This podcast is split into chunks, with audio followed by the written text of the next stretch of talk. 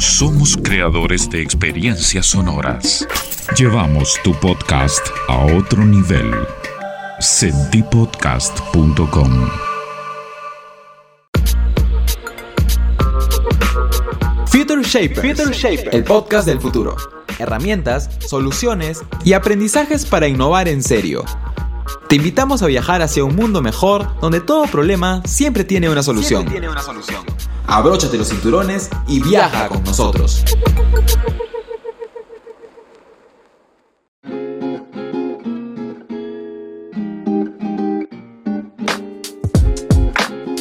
Bienvenidos a Future Shapers, un podcast de Future Lab y Senti Podcast. Soy Alfredo Pérsico, CEO and co-founder de Future Lab, consultora que lleva la innovación al ADN de las organizaciones, impactando en su estrategia, cultura y sistema de innovación.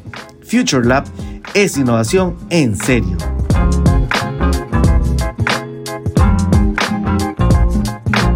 Hoy vamos a iniciar con un tercer episodio del programa Organizaciones de Futuro, en donde vamos a ayudarte a hacer que tu empresa sea protagonista del diseño de ese futuro.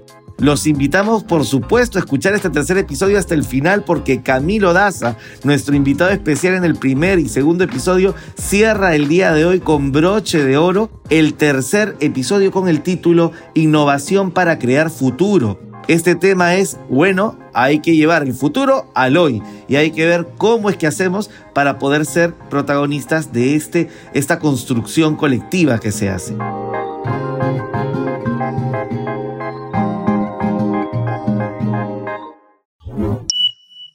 Y para ello darles la bienvenida, Camilo Daza es prospectivista y CEO de Daza Holding Group, además de socio fundador de la iniciativa EPIC que busca hacer vivir el futuro a las empresas para convertirlas en protagonistas de la creación de lo nuevo. Camilo, nuevamente, aquí con nosotros, listo para este tercer episodio. Mi estimado Alfredo, un verdadero placer, muy contento de estar contigo aquí en este programa y además de eso muy expectante por nuestro tema de hoy. Muchísimas gracias por la invitación. A ti, a ti. Ahora nos vamos a adentrar en los mares de la innovación para poder crear futuro y este es uno de los aspectos que nuestra audiencia ha solicitado y ha pedido encarecidamente. Ahí nos, llegaban comentarios de Paraguay, de Ecuador, de Colombia, de Argentina. Así que este es uno de los eh, episodios más esperados, te comentaré, Cami. Y una pregunta que creo que es fundamental y que me le hicieron llegar era, ¿es necesaria la innovación organizacional para construir futuro? La pregunta es muy necesaria en sí misma, porque la innovación debe cuestionarse, la innovación debe someterse a prueba. Eh, hoy en día se habla muchísimo de innovación, de disrupción, de que debemos ser innovadores, debemos ser disruptivos, y casi que se convierte en una obligación para las empresas ser innovadoras pero no debe ser una innovación per se eh, o, o, porque sí simplemente.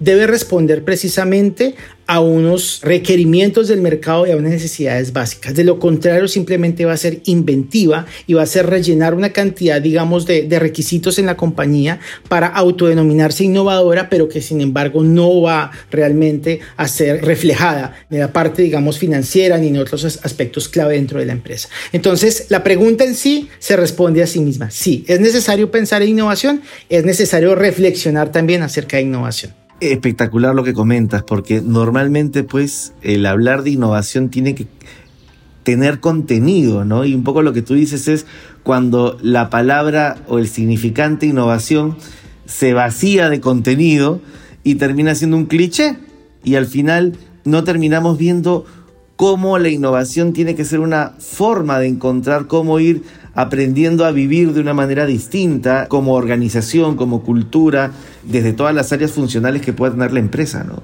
Y, este, y este punto me lleva a otra pregunta, ¿no? Que es, ¿qué tipo de innovación se debe de realizar para generar este futuro organizacional que queremos tener? Bueno, acá hay dos, dos, caminos que las empresas pueden tener. El primero es la innovación constructivista, es decir, una innovación que se basa en la construcción de elementos diferenciadores de, de mercado y esa innovación constructivista precisamente tiene unos lineamientos básicos, por ejemplo, la participación del personal o, la, o, la, o la departamentalización de un departamento de innovación o de, o de desarrollo, etcétera, etcétera. Esa es la constructivista. Y hay una innovación diferente que es la innovación prospectivista que es una innovación como base de una cultura de futuro. Esta innovación básicamente es como un laboratorio de ensayo y error. Es algo que generalmente las compañías tienen como base de su desarrollo, no solamente para generar productos y servicios, sino para generar algo que se llama el pensamiento innovador o la cultura innovadora, es decir, que tengamos y desarrollemos la habilidad precisamente de pensar diferente, no pensando en el resultado en sí, sino en el proceso para haber llegado a ese resultado. Entonces, esos dos modelos, digamos, de, de, innovación se pueden mezclar hoy en día. Las empresas tienen la oportunidad, mediante, digamos, la información disponible en, en los medios, en el mercado, en, en, el entorno, tienen la capacidad de poder administrar esa información y poder, en cierta manera, sintetizarla bajo una o bajo otra metodología de innovación. Lo importante, vuelvo y repito, es que se pueda generar algo que verdaderamente edifique la compañía desde adentro. Es decir, o sea bien, productos y servicios adecuados al mercado o pensamiento y cultura de innovación. Ahí están esos dos elementos importantes. Muy potente. Yo creo que acá esto nos permite también plantear el entender que la innovación no es simplemente un voy a crear un producto nuevo, voy a sacar una patente, voy a generar un invento, sino que es un compromiso con el establecimiento de nuevas prácticas para crear un futuro diferente, ¿no? Y algo que seguramente hablarás después que en el, en el backstage me comentabas, que era sobre la importancia de esta conciencia de legado que ha sido propia, ¿no? De toda tu experiencia en Dubai, que ya vamos, estoy, estoy, estoy haciendo un poco así de avant premier, pero ya, ya viene también el tema del legado.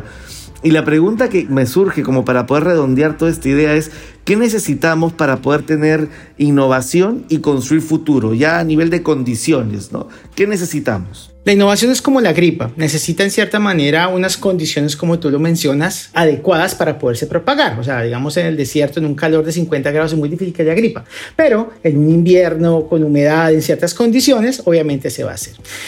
La innovación dentro de una compañía no es simplemente, y lo hemos dicho muchas veces, se confunde con creatividad, se confunde con, ahora hay una nueva palabra que se llama disrupción, que ya de esa también, digamos, tenemos oportunidad de hablar más adelante, que está bien que se usen. Lo importante, lo importante es que tengamos en cuenta que todas estas palabras y todos estos elementos llevan a un mismo punto y es cambiar de rumbo. Es cambiar de rumbo hacia cualquier dirección sea hacia atrás, hacia adelante, hacia arriba, hacia abajo, pero es cambiar de rumbo. De eso habla precisamente la innovación. Si yo voy hacia un punto específico y yo mejoro mi propuesta o yo genero algo totalmente diferente a lo que tenía, estoy cambiando de dirección o de rumbo. Ese es un elemento importante.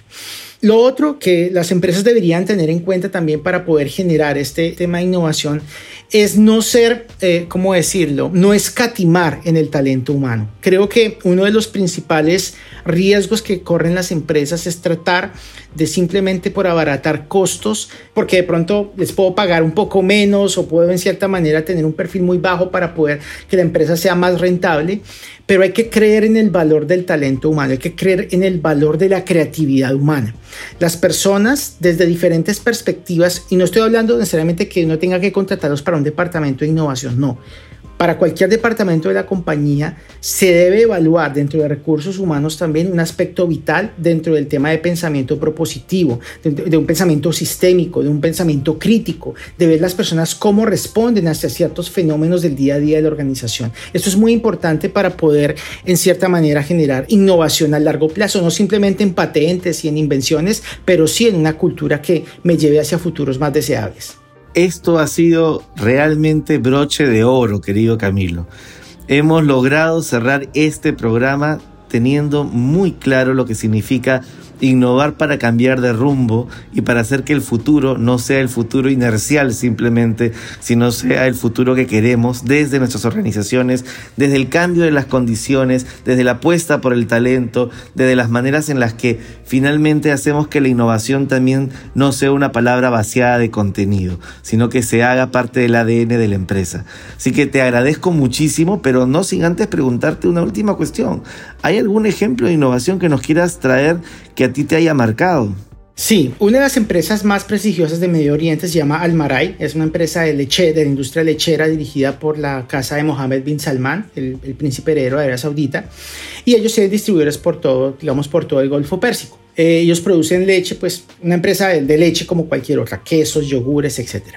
se generó un descubrimiento hace algunos años muy interesante, y acá voy a, abrir un poco el, tema, y es que la innovación no necesariamente significa crear algo totalmente salido de lo normal o, que tenga que tener lo, más complicado del mundo. Muchas veces soluciones pequeñas y a veces hasta estúpidas que se han generado en otros campos del conocimiento humano, al aplicarlas correctamente pueden generar grandes soluciones en industrias diferentes. ¿Qué pasó? Ellos incrementaron, para hacerte un poco más, más, más corto la historia, eh, la vida normal de una vaca lechera es de aproximadamente nueve años. Vida normal hablo de vida productiva. La vaca puede ir muchos más años, pero en vida productiva de una vaca normal está aproximadamente a los nueve años. ¿Qué significa? Después de los nueve años, por algo que se llama el dental waste o el desgaste dental, eh, la vaca pierde la capacidad de poder rumiar, por ser un animal rumiante, pierde la capacidad de rumiar con sus dientes de abajo, porque la parte de arriba no tiene dientes, tiene una placa con la cual muele, digamos, el alimento. Por lo general son nueve años. Después de los nueve años la vaca es descartada porque ya pierde sus dientes, etcétera, etcétera. Pues describieron una forma de poder incrementar la productividad de las vacas de 9 a 15 años. A 15 años de productividad lechera. ¿Qué hicieron? Simplemente, en temas de innovación, descubrieron que en Argentina le ponían prótesis dentales a las vacas. Es decir, las mismas, cajas, las mismas cajas de dientes que usamos los seres humanos en, ortodoncia, un material especial que es una aleación especial de metal, que fue un descubrimiento que hicieron en Argentina. De hecho, Almaray tiene muchas fincas en Argentina, de hecho, de traen parte de la leche. Y básicamente lo pusieron a la vaca y eso se muere con la vaca. Y ya, mejor dicho, ya le sacan el máximo de provecho. Entonces, para que lo tengan muy en cuenta. No siempre innovación es generar cosas súper exorbitantes fuera del planeta, sino también buscar pequeñas soluciones donde no las, aparentemente no las hay. Espectacular. Y aquí un, un poco también la moraleja, ¿no?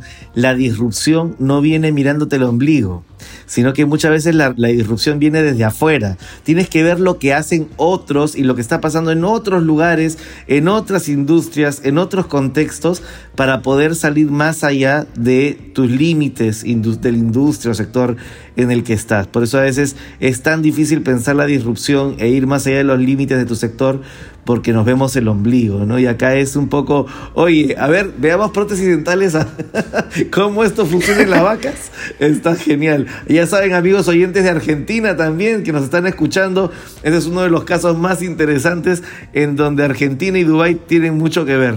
Muchísimas gracias por todo este episodio que realmente ha sido broche de oro. Un placer tenerte, Cami. Espero que no sea la, última vez en tenerte en este, eh, en este programa de podcast. Estás cordialmente invitado para futuros posibles en los que podamos seguir construyendo conocimiento orientador para nuestros oyentes. Muchas gracias. A ti muchísimas gracias, mi estimado Alfredo. Un abrazo para ti, general, desde, desde aquí, desde Medio Oriente, caluroso, pero bastante sentido. Muchísimas gracias por la invitación y nos veremos en un futuro próximo.